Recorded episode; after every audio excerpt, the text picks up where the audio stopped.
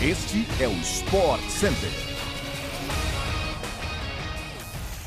Ótimo dia, fãs de esportes! Chegamos para mais um podcast do Sport Center, sempre ao ar de segunda a sexta-feira, às 6 horas da manhã, além daquela nossa edição extra, sextas à tarde. Aqui quem fala é o Bruno Vicari. Não se esqueça de seguir o nosso programa no seu tocador preferido de podcast. Tudo bem, Edu Elias? Bom dia. Fala, Bruno Vicari. Bom dia, bom dia, fã de esporte. É isso aí, o Sport Center também chega diariamente na TV, ao vivo pela ESPN Star Plus. Hoje são quatro edições, 11 da manhã, 4 da tarde, 8 e 11 da noite. Partiu o podcast.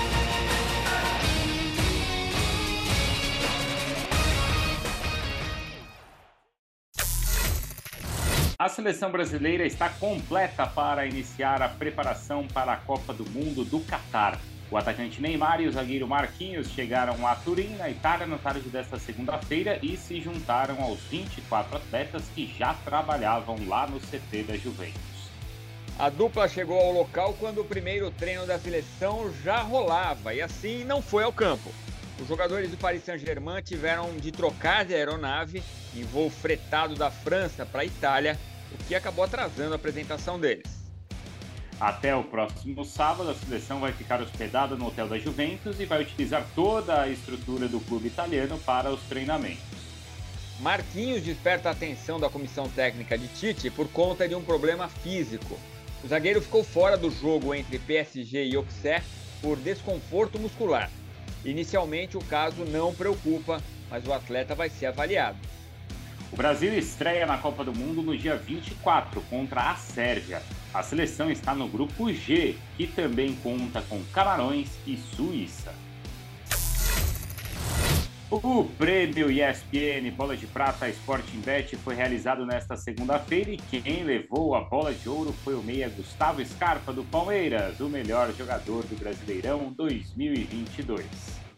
Campeão brasileiro com três rodadas de antecedência, depois de uma campanha incontestável e praticamente perfeita, o Palmeiras dominou a escalação.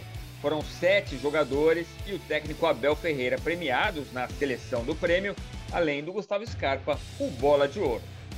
Duqueiroz, do Corinthians, foi a revelação do campeonato, enquanto Roger Guedes ficou com o prêmio de golaço do brasileiro. No feminino, Adriana, também do Corinthians, foi eleita a bola de ouro.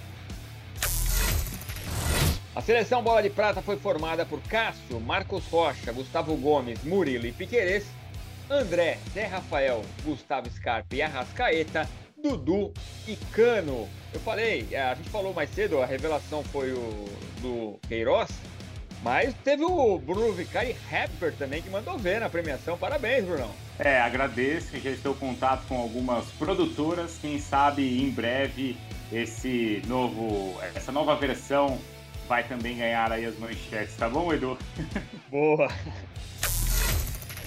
O Ashton United, time que não pertence à Premier League e disputa a sétima divisão do futebol inglês, fez uma proposta curiosa para contratar o Erling Haaland do Manchester City por empréstimo. Que doideira! A ideia do clube do norte da Inglaterra e localizado na cidade de Ashton Underline, na grande Manchester, seria contar com o Haaland, o Cometa, por 28 dias durante a Copa do Mundo.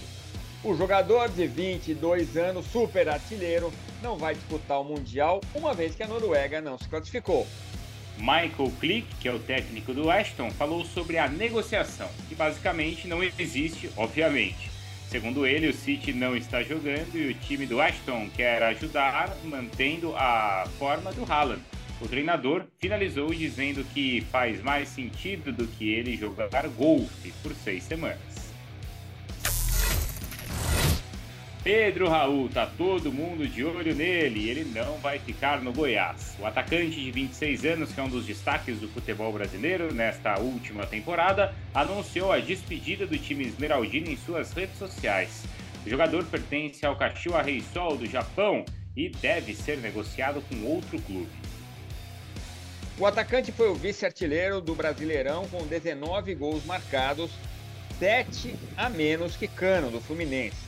Pedro Raul marcou quase metade dos 40 gols do Verdão do Cerrado na Série A e foi fundamental para que o time goiano terminasse a temporada na 13ª colocação, longe da zona de rebaixamento. Ao todo, Pedro Raul marcou 26 gols no ano. Durante a temporada, ele despertou interesse de clubes de fora do país, mas a concorrência interna aumentou durante o Campeonato Brasileiro. Um dos clubes que já demonstraram interesse é o Vasco, que subiu recentemente para a primeira divisão. É isso então, pessoal. Assim a gente chega ao fim do nosso podcast de hoje, mas não se esqueçam que também nesta terça-feira tem rodada do NBB com exclusividade no Star Plus às 8 da noite, o jogo entre Rio Claro e Basquete Cearense. Certo, Edu? Um ótimo dia aí para você. Valeu, Bruno. Abraço para você também. Chegamos ao fim então desse podcast. Voltamos nesta quarta-feira com mais uma edição fresquinha para você do podcast do Sport Center, sempre no seu agregador favorito de podcasts. Valeu, fã de esporte. Até a próxima.